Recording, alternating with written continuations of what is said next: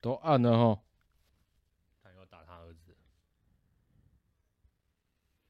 嘟嘟嘟嘟嘟嘟嘟嘟嘟哒哒哒。嗨，大家好，我是摩托笔记的浩编，欢迎回到摩托杂谈。这里是摩托笔记的 Podcast 频道。摩托笔记是一个呃华语界呃第一个以这个 MotoGP 为主轴，持续有在更新的一个这个。两轮赛事的相关频道，那大家如果听完今天的内容呢，呃，觉得对你自己有帮助，或是你觉得哎、这个内容值得支持的话，请买我们的这个七周年的纪念 T 哦，然后或者是呢，呃，在资讯栏有懂内的相关的方法，这是给我们最实质的一些回馈。那现在时间呢是十二月二十一号的，这是几点啊？八点二十六，对不对？好，我没看错嘛？好，八点二十六。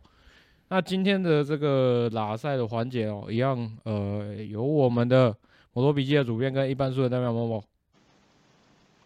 大家好，主编。一笑一笑变 心意，怎么换的？无尽功名，照顾你你你。莫良神啊，莫良神，你的大位啊！好了好了，可以了可以了可以了。太老了。沙利未婚车贷。太老了。好了，可以了。然后，那今天这个主题哦，这个这个其实这个文章已经出来很久了，然后那我们这个相关的图表一直没有放在这个我们的粉砖上面。那这次用 Podcast 的先讲哦，对我来讲也是一个挑战，然后因为我也不想要讲太多数字，避免大家会有一些呃，就是。嗯就是怎么讲，感觉不到那个真实性啊！我会拿就是前几年的来做比较哈。啊，什么东西？哦，我们第一个先来讲这个 MotoGP 啊，来回顾一下去年的这个转导的情况，转导的大概的状况。那它大致上的分类呢，有分成就是总数嘛，哈，然后跟跟呃前两年做比较，然后再来呢就是有摆车手的，那再来有摆赛道的。然后再有摆级别跟每个呃自由练习排位跟这个正赛的状况，大致上是这样子。那讲到今年的这个转导次数啊，总共有三百三十五次哦。那相较于这个前两年呢、啊，是我们拿二零二零年的来比哦，二零二零年是最近五年来最低的一次，大概一百八十次而已，简直呃就是已经快要翻一倍了。那这针对这个现象，主编有要做补充的吗？Hello，就摔啊，啊就摔啊。嗯，崩沙小。诶、欸，应该是说你你你觉得呃有什么就是直接或间接的原因会造成这样子的这个转导次数的增加？我觉得哈，我也不知道，今天突然间没有 feel 哎，那摸摸嘞？为什么？嗯，因为车子在开发啊。嗯，然后 因为面对次世代的一个进化，然后车子一直在开发，所以就用摔车去测极限嘛。对啊。嗯，你说的是本田吧？我是说不止本田呐、啊。好，讲到本田哦，等一下，我们先来摆车手哦。那这是三个级别的混合的这个状况啊。那其实第一名是这个哦，翻桌地哈，他总共哦，那个这个不就不是，他总共摔了二十七次哈。那 Moto2 的这个 K-Miss 哦。其实我不会念他的名字，什么什么 K 密斯，因为他不是一个就是呃比赛画面常见的车手啦。那他赚到了二十五次，他贡献的也蛮多的。不如我们就不要理他了。那 MotoGP 第二名是这个 Marco Bezzecchi 啦，他是全部里面的第三位，那他占了二十三次。那再来呢，比较值得一提的哦，你们你刚刚有提到本田嘛？本田呢要算在。综合第五，那是小一跟这个小马蒂，他们两个的转导次数是一样的，是都是二十一次这样子。那我看到这份表格里面呢，马麦克斯好像是第九名吧，然后他刚好表格只列到第八的样子，因为有好几个是那个转导次数一样的。对，我记得 Marquez 好像是第九还是第十的样子。嗯，因为他出赛次数少嘛。对啊，母数太少。重点是对他样本数不足啊。嗯、好，不用不用列入考量了。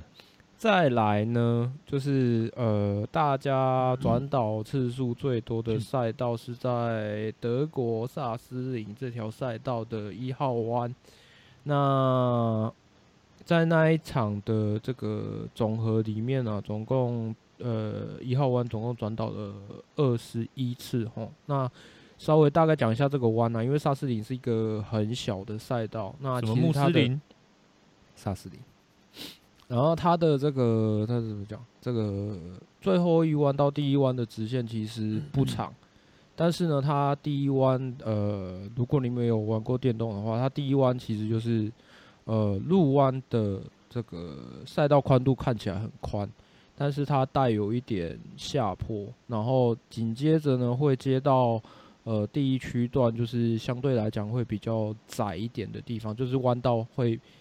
弯道会变窄啦，所以你视觉上会有所差异，然后再也是蛮考验，因为带有坡度的关系，所以是蛮考验这个车辆调教在前端的悬吊上的跟刹车上的一些负担吧。嗯，大致上是这样子。那再来哦，百级别跟这个，诶、欸，百级别跟呃。三天下来，如果分开来看的话，其实 MotoGP 毫无意外的是 FP3 最多。那因为 FP3，呃，大家也都知道，FP3 是可以冲时间的最后一个区段，所以大家在那边呢，呃，你们也都看到很多很多时候，很多单圈记录几乎都是在 FP3 创下的。那就是因为，呃，他们要把握最后一次可以冲刺的机会。不过，Moto 三倒是在 FP 二的时候，他们总呃转导总和是相对其他区段来讲是比较多的，这个是比较特殊的一个现象。看回来哈，如果以三个级别来讲的话呢，现在来说的话，呃，以这张图，以我手上这张图表看起来的话是，反而是 Moto Two 的这个正赛的转导次数是比较多的。对，那。相对来讲，MotoGP 其实在正赛上面，嗯，我我自己个人的认知啊，应该是大家对于轮胎的管理，还有就是油量的控制啊，还有呃，MotoGP 车手他们自己对于这个正赛的理解能力跟呃所谓的配速管理能力都有到一定的程度了，然后也跟我们之前讲的那一些。呃，空力套件跟这个坐高装置造成难以超车，可能也有相对应的关系。所以其实 MotoGP 的正赛的转导次数总和，相较于其他两个级别来讲，相对来讲是少蛮多的。嗯，那大致上是这样吧。主编有看，主编有稍微看这几张图表吗？之前看过了，不过忘记了。嗯，不过忘记了。那你有什么要补充吗？我觉得其实，我觉得其实有蛮多，有有有一些东西可以小聊一下，就是例如说，呃，目目前 MotoGP 科技的开发，应该说目前 MotoGP 科技的发展跟呃摔车了的的相的相关性。那其实有很多人在讲到说，又又讲回来到空力套件。那老实说，空力套件真的是在帮忙，就是车车辆做稳定。嗯。稳定稳定车头的部分，那因为如果不这样子的话，其实有很多很多时候啊，你会看到车辆一直就一直在抬头嘛，前轮会很省。那这样子的话，呃，我是觉得，哎，看我讲什么？呃，是好还是坏？就是因为我觉得这是一件好事，欸，因为毕竟如果车辆太猛爆，就是你会变变成摔车次数变多啊，所以其实。空力套件，我认为它其实也算是一种保护车手的一个方式。当然，它会有其他的副作用产生，例如说，它让后面的车手不容易超车啊，或者说，呃，最后总体来看起来好像，哎，比赛变得很无聊。但是也不能够因为这样子，然后就说，哎，把所有的空力套件拔掉啊，车很丑啊，或者啊，把电控禁掉啊。其实我们都知道，就现在这个时代的 MotoGP 赛车，如果你没有电控，如果你没有空气条件，其实是很难骑的。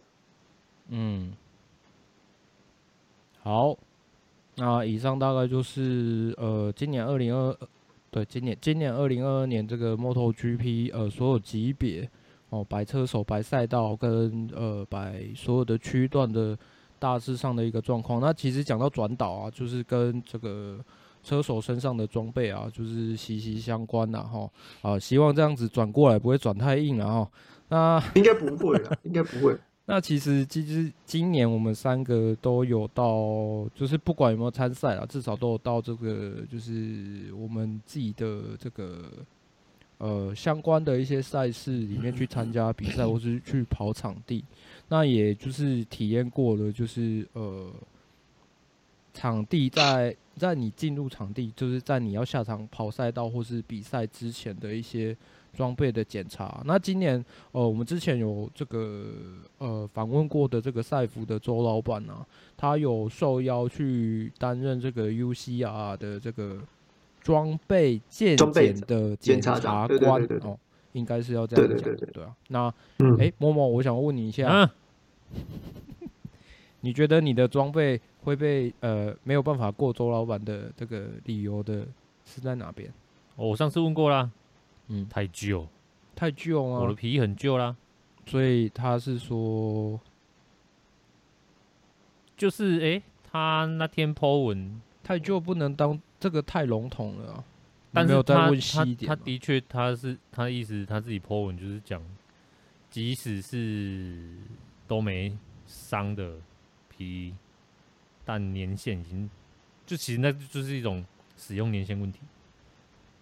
嗯，有效年限哦，有效期限的那种。对啊，因为当然你说皮，呃，大家应该确定一个东西是它叫做防摔衣，嗯，哦，它不能防撞，对吗？嗯、它的目目标就是我们在赛道上的时候，如果是在磨哦，不管是 high 赛还是 low 赛，然后是滑出去的时候，它就是防防止磨磨破嘛，嗯，那当然你其实皮件这种东西。包含到它上面那个缝线，嗯嗯，那个绳子，好像缝线那个绳子的材质，其实等等于你年限过了之后，它的那个呃耐磨性什么一定会大幅下降嘛。那这样没有人没有人能保证说你磨出去的时候可以磨多远，可以磨多久，对吧？多多多少少会有疑虑嘛，对不对？嗯，就是我我我是没有问周老板说。没有没有细问啊，但是依他 po 文的，跟他那天这样跟我说的，我觉得就是单纯就是因为年限问题，而且他说现在的新诶、欸、呃不是新款，不能说新款，是说好像是现在的皮衣的制作啊，它的那个护具啊都已经是外那叫什么？他那天讲外外置外置型的，都是放在外面的。你是说那些啊？不，讲错，内内内内对吗？现在都变成内置型护具，因为我那因为以前旧的技术，当然在缝制什么的，当然是以在外面从外面的拉链打开，然后把护具哦，不管是软式还是硬式护具，讲的是那种好 OK 对啊，所以差别在我在这，因为他说内置型的护具才可以在调整的时候是更贴合，嗯。使用者，我们不要讲车手嘛。你说，例如是那种呃，类似那种内靴，不不不不不不，你你的皮膝盖处一定会有那个软式护具。对对对对对对对。他是说，如果今天这些软式护具是坐在皮的内里的话，它在调整上它是可以更 hold 住你的关节处，然后在因为那个一定都多数是用魔鬼毡粘附嘛，那你在调整好你的。呃，不管是位呃，应该说位置之后，然后再跟皮衣的呃魔鬼毡粘粘连之后，那个位置是更符合使用者的一个呃身体的各个关节，或者是对啊，就是这样子。那因为我那件是旧的嘛，那它就是外外置型的，只是说刚好那件是蛮合我的身板。所以其实我在穿的时候是 OK 的，但多少还是会要调一下，因为他那天在诶、欸，我忘记是室内的当天还是前一周，就是练车那周，他有跟我提到的，就是说这种东西本来就是以现在这样做法，就是好过别人说类似有点可以像小小的克制，嗯，对吗？因为你每每个人身板一定有差别嘛，可是皮衣的外皮它是死的，它是公版，嗯，可是因着现在变成说。你里面的那个护具可以稍微微调，那变成小小的克制，这其实是优势之一啦。嗯，对啊，所以我现在就是太旧皮衣了，对，但是没钱买第二件，我们没钱。嗯，啊，还想买第二件？不能再讲下去了，没钱啊，要修车啊，我已经三个礼拜没有提车了。欸 怎么讲到这里来？这边呢，我就是有想到一些问题啊。其实那时候我想说，周老板被拉去担任这个职务，尤其是 UCR 这个赛事的话，肯定会有很多问题啦。因为在场在 场，因为在场三个人。只有我体验过 UCR 整个的流程嘛，对不对？啊，所以那时候我觉得啦，因为脚本上面脚本上面其实有写大我自己大概的一些想法啦。其实哦，我们现在国内大部分的赛事都是一天呐，那它一天里面有混合了很多车种，那参赛者又不算少。对不对？那其实，嗯，呃，我们正赛时间大概都排位或正赛时间大概都是十几二十分钟嘛，对啊，那相对来讲，这样子的话，你这样子整个排下来，其实我们可以好好的来检视我们装备或是车辆一些安全性的 这个呃。机会比较少，或者说时间，或者说确实性，它那个落实度可能就会比较，呃，会被可能会有所疑虑啊，可能会标准不一样啊。哎，主编，你知道，像呃，我们不要说 MotoGP 好了，一些呃统规赛事他们是怎么做的？可是像那种统规，像红牛杯还是亚洲天才杯，他们应该都是那个嘛。统一的统一让你皮衣让你去租借嘛，对不对？我看他们都穿一样的。应该，呃，之前跟就是布匹店的老板聊啊，就是他，但是他是跟我聊日本、嗯、日本的那个比赛，嗯、他们说一样，其实就是呃，但是这又牵扯到赞助，就是一般的他们一般的比赛就是他有呃大会提供免费皮衣给你。那、你可以选择，对，你可以选择，你可以选择用那免费的皮衣，那你也可以选择买一些比较贵的皮衣，但是那个比较贵的，那就是当然就是自己出钱。那好不好用呢？其实我觉得这都是，呃，这这要看，就要看个人，是吧？那当当然，通常价格比较高一点的皮衣，当然是也是会有一些不一样啊，就是可能会比较好之类的。这是属于比较进阶的赛事才才有的机制吗？还是说一般？这个我就不，这个你就这个我就不知道。应应该应该是应该是比较一，应该是一般的比赛就就会有差异的吧？嗯，因为我是想说，因为我们国内的赛事大部分都一天嘛，一天里面要做那么多事情，其实相对来讲，我觉得我觉得有一点困难啊。尤其 UCR 他们。他们那种安检啊，几乎都是落在一个人身上。那你一个人要检查那么多人，对啊，那当然就就就像周老板他自己的文章写的那样子啊，可以过就让你过。其实我自己的想法是，我会觉得，我会觉得他其实可以分程度啦。可是其实这样子的话，我觉得又又有点就是给他自己找麻烦了，因为你分程度的话。感觉上好像没有跟赛会达成共识，你就这样做的话，呃，可能选选手也不知道要怎么，嗯，不太好。选手也不知道怎么处理这样子，对啊，对啊，有点无所适从的。周老板他可能只能给选手建议啦，但是 就是下下场的时候还是要看自己，就是自己要小心这样子而已。他也只能这样子而已，对啊，嗯我自己的想法是这样。然后再讲回来到今年，其实参加那个那个叫什么？小博的比赛叫什么？TBC，嗯，对对对。抱歉。不要这样子，不要这样子，小波小波，不好意思，不好意思，不好意思。啊，抱歉。没事啊，没事啊，他不会在意的。其实其实我们都有，哎、欸，那个叫什么？我们都有讲到，呃，不管是 TSR 或 TBC 的一些一些相对应的问题啊，就是因为 TSR 老吴是还没有公告了，他只有说就是今年的已经有选手证的哦，他要他可能要怎么换，那可能你。如果要升级或是要跳级的话，是要怎么是要怎么去认证之类的？可是他还没有说，呃，要不要开开放让新的人进来？对，嗯，那我听到的风声是说，可能今年可能今年不会开，因为老吴觉得他那边的人太多了。那人太多就有，就是我们造成我们刚刚讲的嘛。那相对来讲，我听说。因为我没有经历过 TSR 的流程，可是我听说 TSR 的就是装备检验是，呃，可能国内赛事里面最严格的。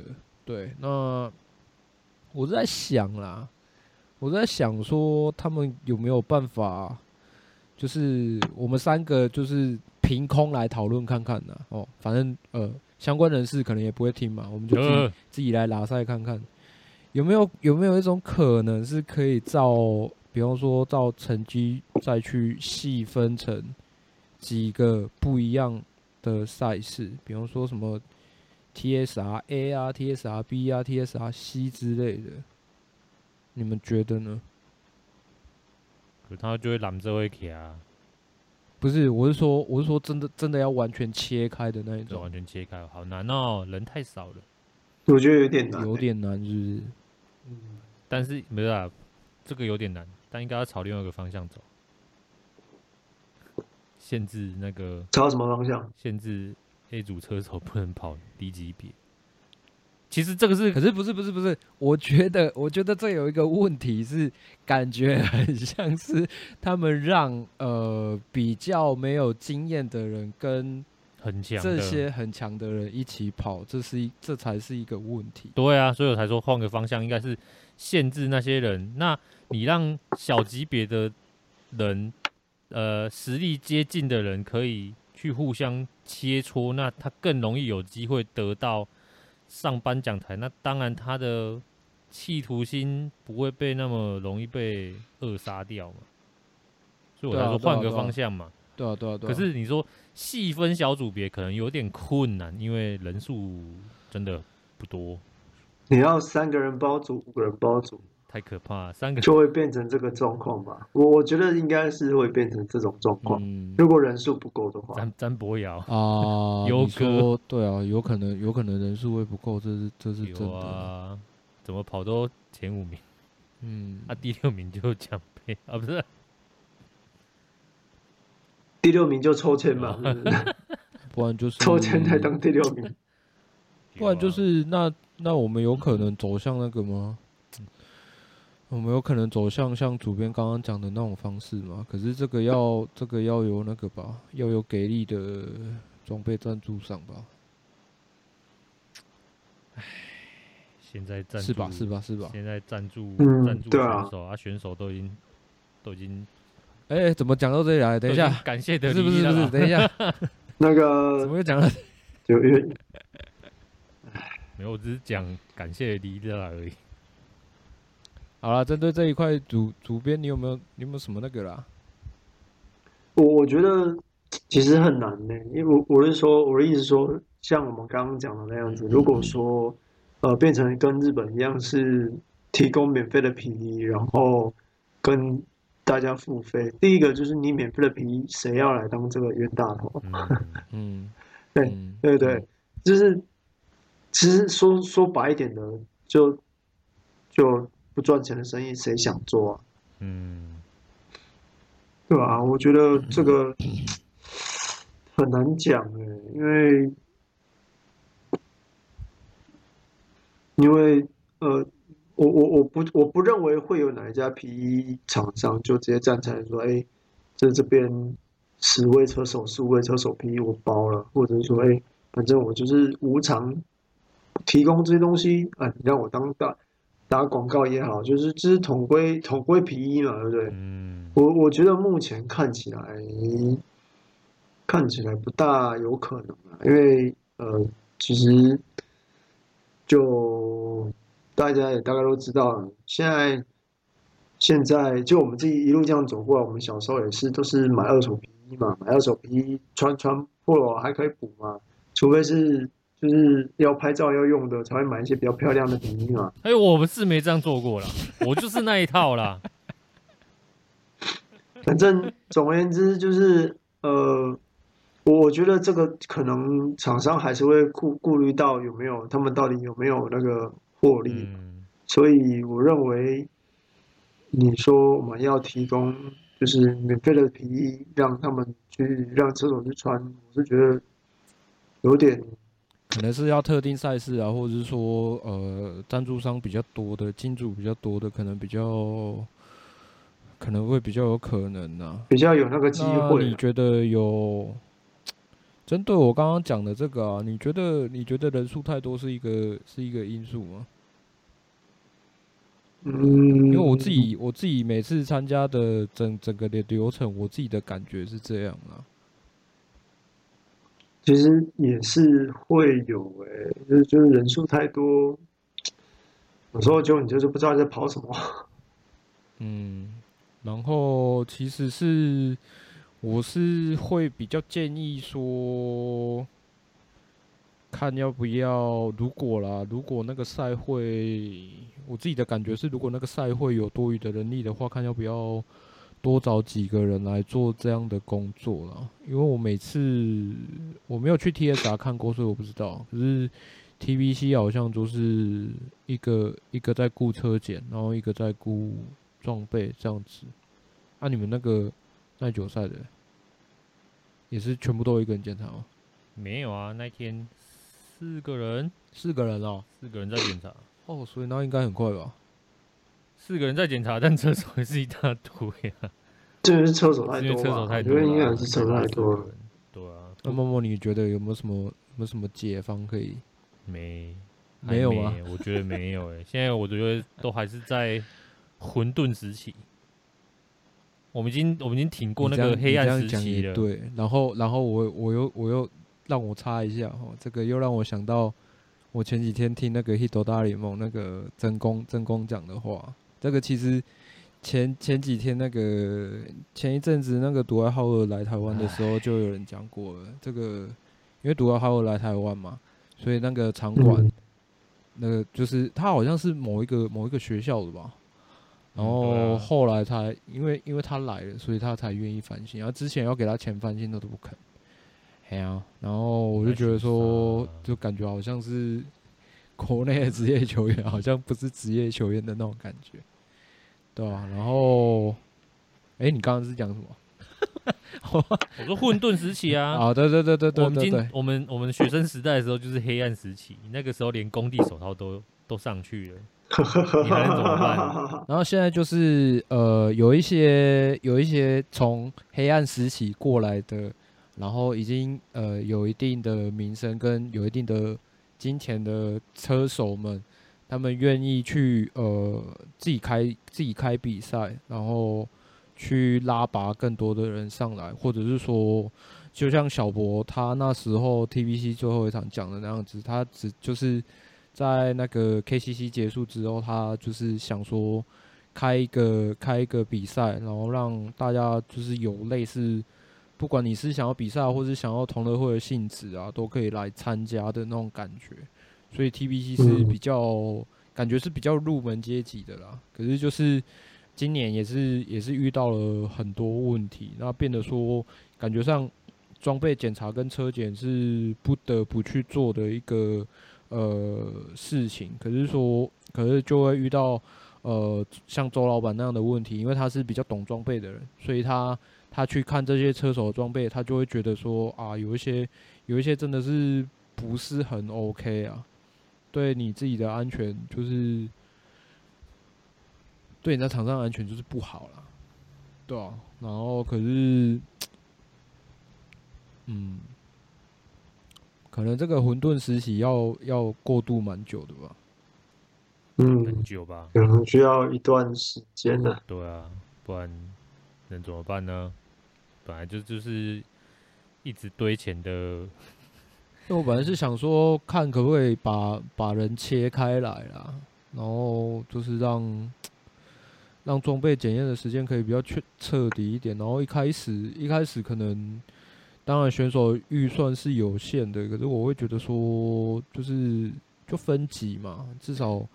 至少要告诉选手说，你的装备可能要加强哪边啊，或者是说，适时的更新。现在这个状况真的是很不适合下场，对啊，感觉上应该是要往这个情况去迈进，因为你说以劝导方式吗？啊？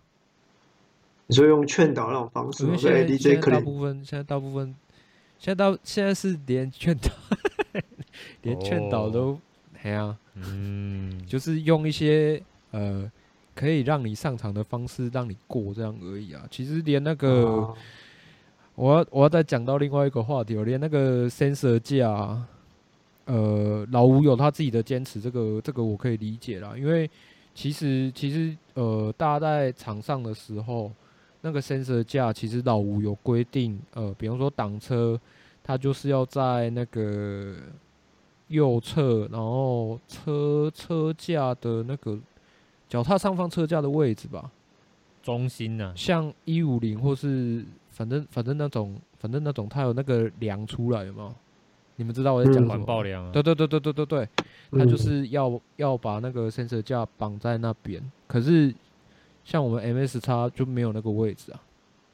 然后这个位置从我跟你讲，我装在车上的位置，从呃第一场到第三场，都都被安检拦下来过。因为第一场他们说有参加有经验的人说可以绑在前叉上面，然后我后来去看日本人，呃日本人因为有这个 MS 叉专门的比赛嘛，他们大部分也都是绑在前叉上面，可是我就不知道为什么他们。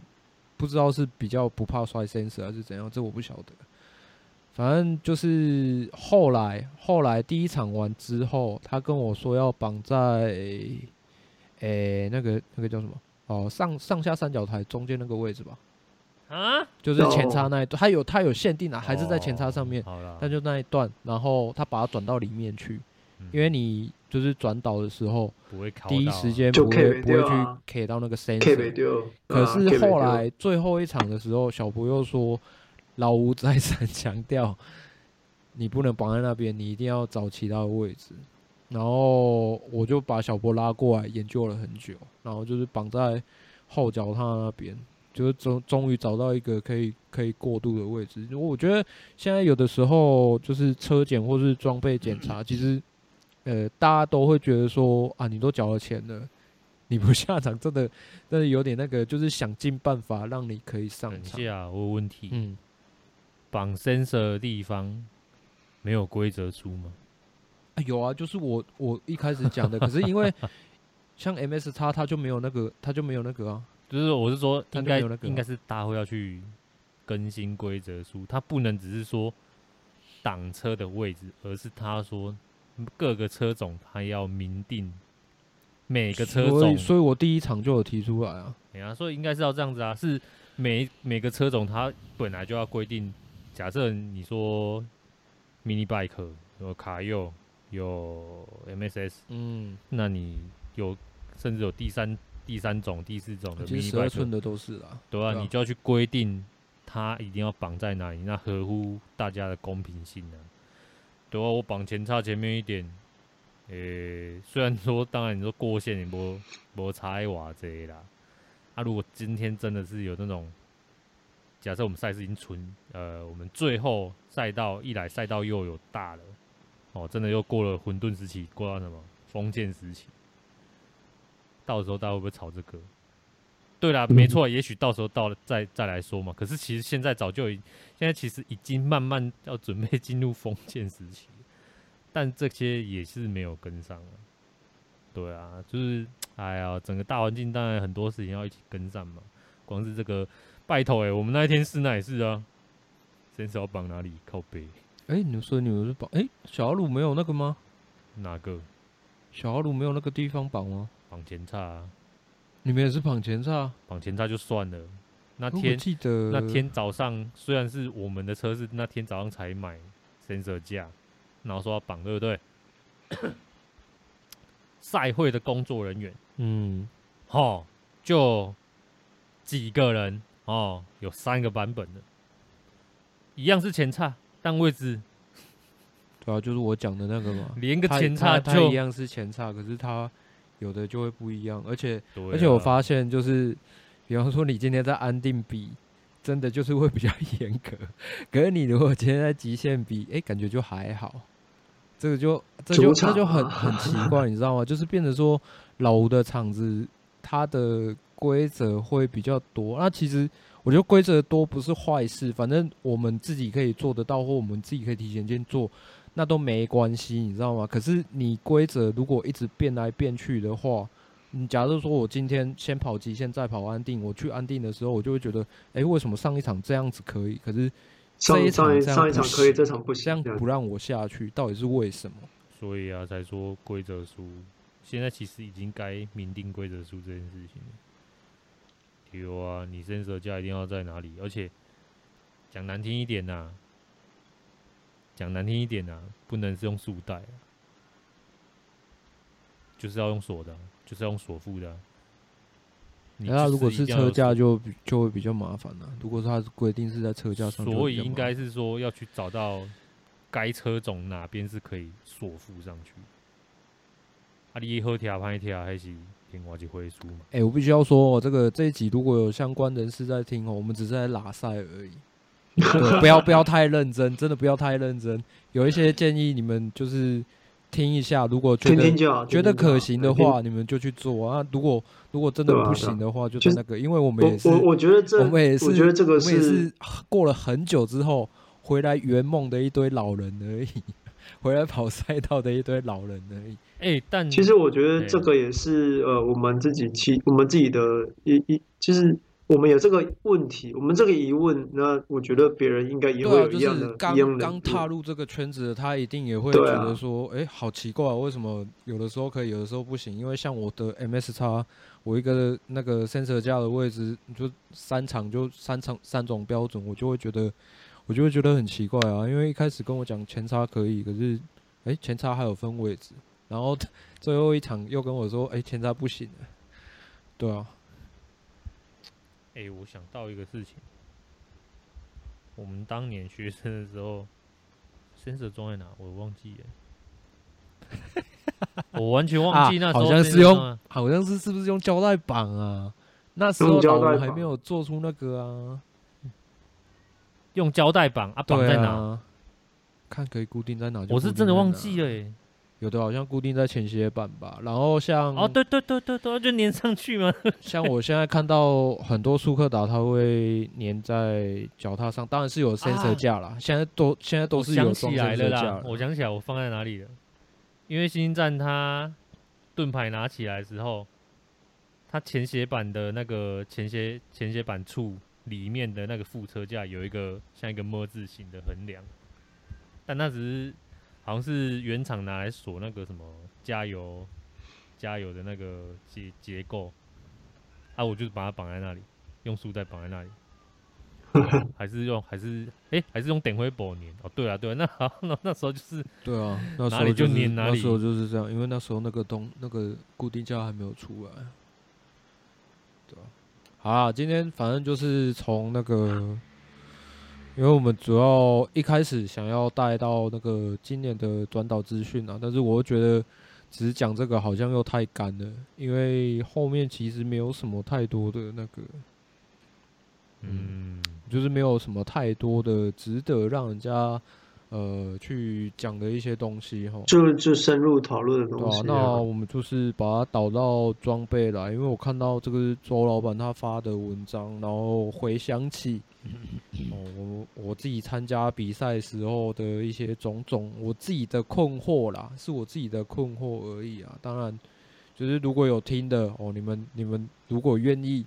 跟我们连线来上一下了，我们来讨论一下说，我们也可以对好好的对啊聊聊。对啊，可能就是举办比赛，你们觉得有哪一些就是很很困难的地方是现在没有办法去做的？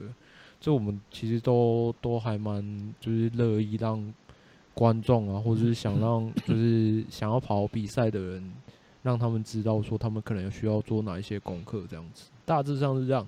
嗯嗯，OK 啊，那今天的节目内容大概就这样了。